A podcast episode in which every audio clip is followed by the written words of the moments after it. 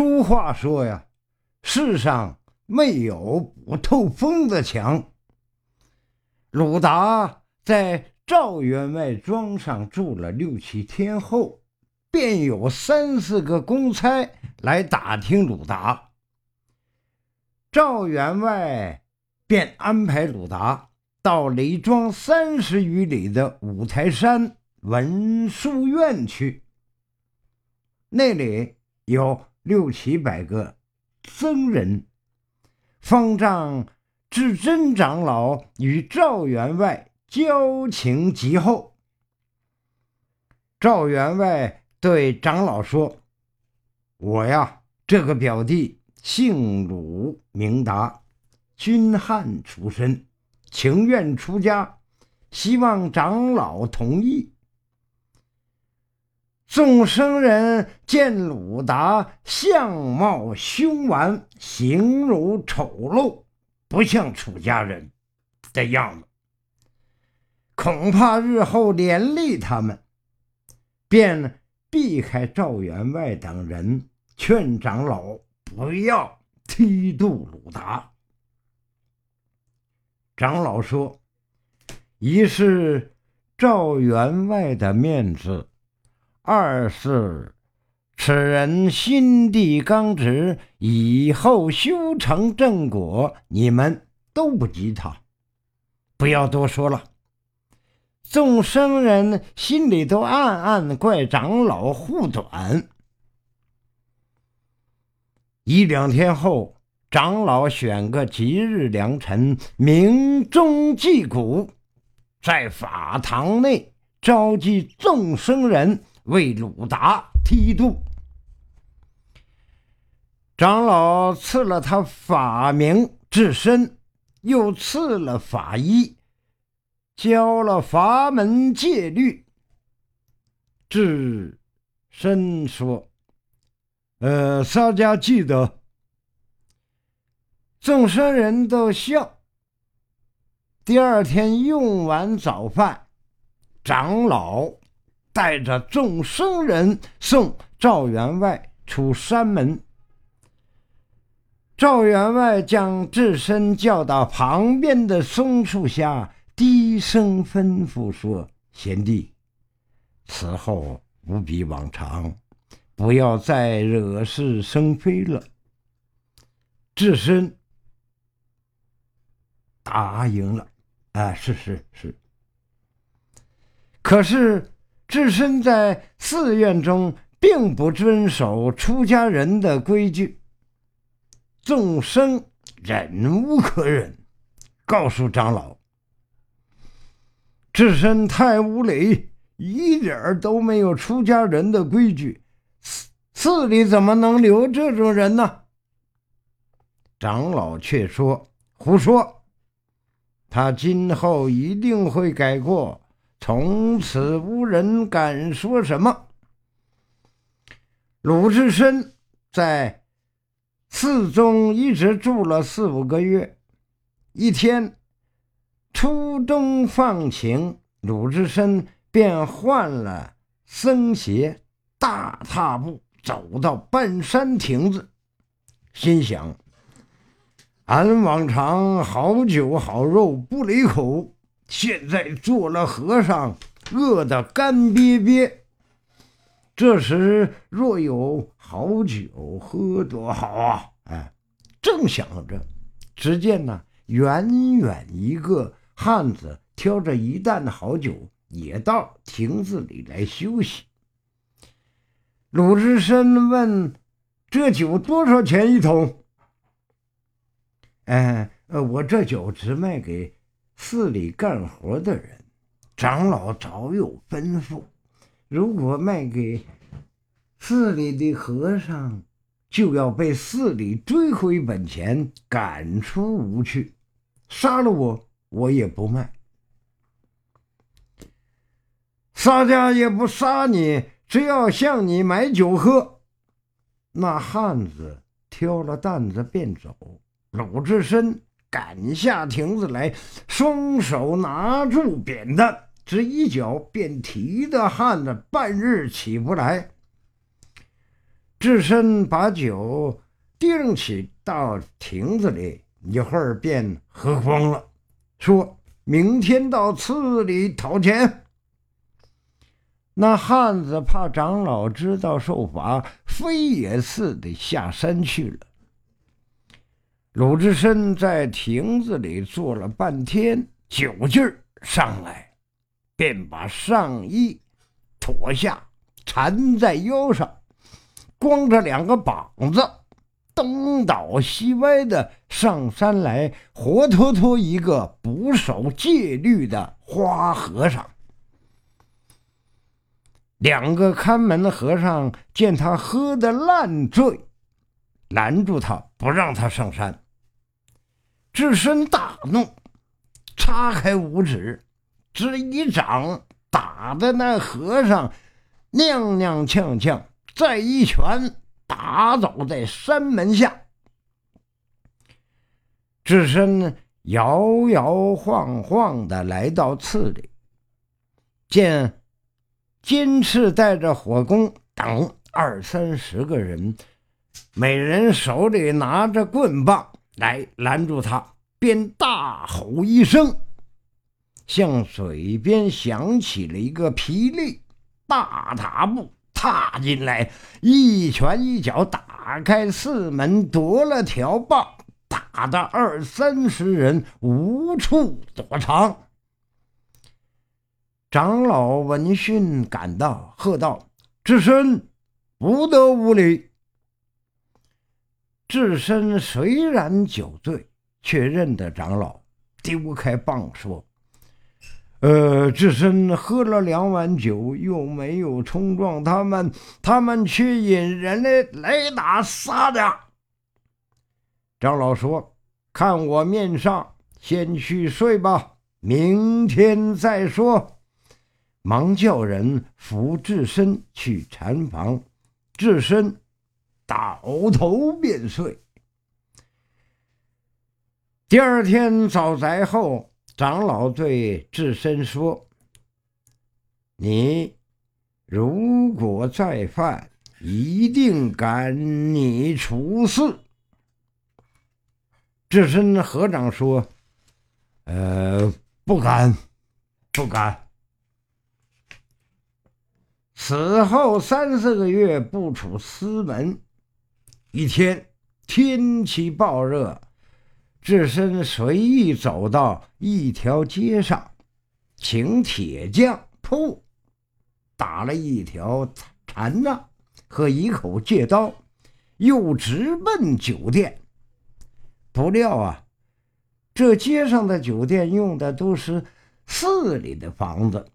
寺里出的本钱，长老早有吩咐，不得卖酒给寺里的僧人，因此智深连走三五家酒店，却无人给他卖酒。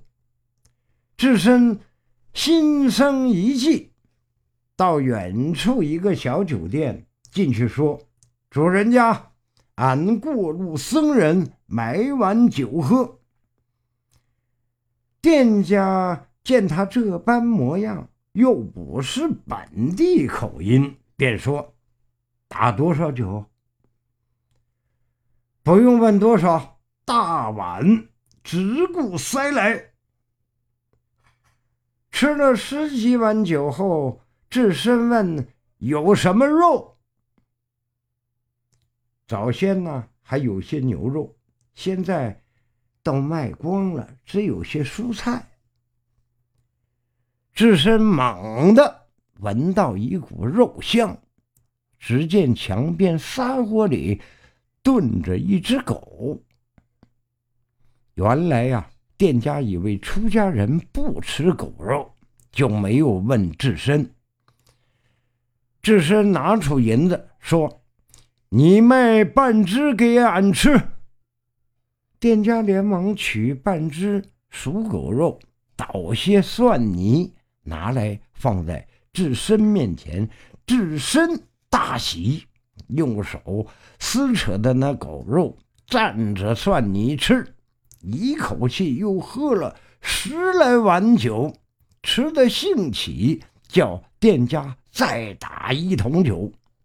不多时，又喝光了，剩下一条狗腿，智深揣在了怀里。临出门，对店家说：“多下的银子，明天再来吃。”吓得店家目瞪口呆，不知所措，眼睁睁的看着智深往五台山去了。智深在半山的亭子里坐了一会儿，酒劲儿上来了，跳起身说。俺好些时候不曾抡拳使脚，觉得身体都困倦了。洒家且使几路拳脚。他走下了亭子，卷起了袖子，上下左右使了一回，只一膀子 扇在这亭子柱上，只听得。啪的一声响，把亭子柱子打折，半边亭子倒了下来。看门的和尚听到半山响声，出来看时，只见智深一步一歪，抢上山来。两个看门的和尚叫声：“哎，苦也！”忙。把山门关上。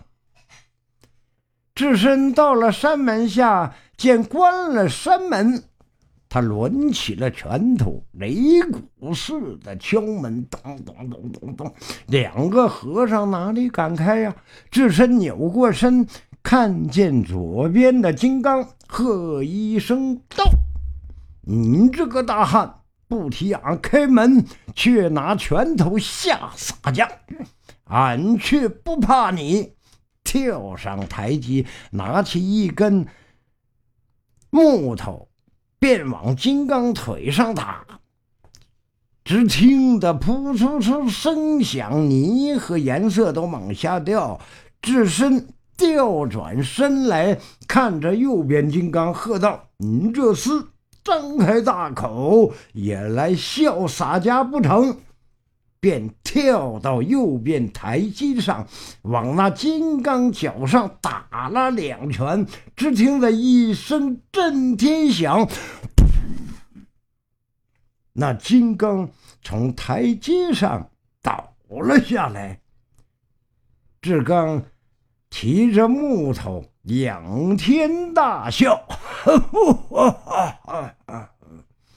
看门的和尚忙向长老禀告，长老却说：“不要惹他，你们走吧。”首座监寺也来禀告，这野猫把半山亭子、山门下金刚都打坏了，如何是好啊？自古是天子上要避醉汉，何况我老和尚打坏了金刚，请赵员外塑新的亭子，也请他修好。众生说：“金刚是山门之主，怎能随便替换呢？”长老说。别说打坏了金刚，就是打坏了宝殿上的三世佛也没奈何。你们快去避一避吧。众僧刚出方丈室，听到智深在外面大叫：“知娘的土驴们，再不放洒家入寺，俺在山门外放把火。”烧了这次，看门的和尚蹑手蹑脚把门栓打开，飞似的闪入房里躲起来。智深双手一把把山门用力一推，不料扑了个空，摔了一跤，爬起来摸摸脑子，直奔佛堂。堂上众生正在打坐，见智深进来，都吃了一惊，忙低着头。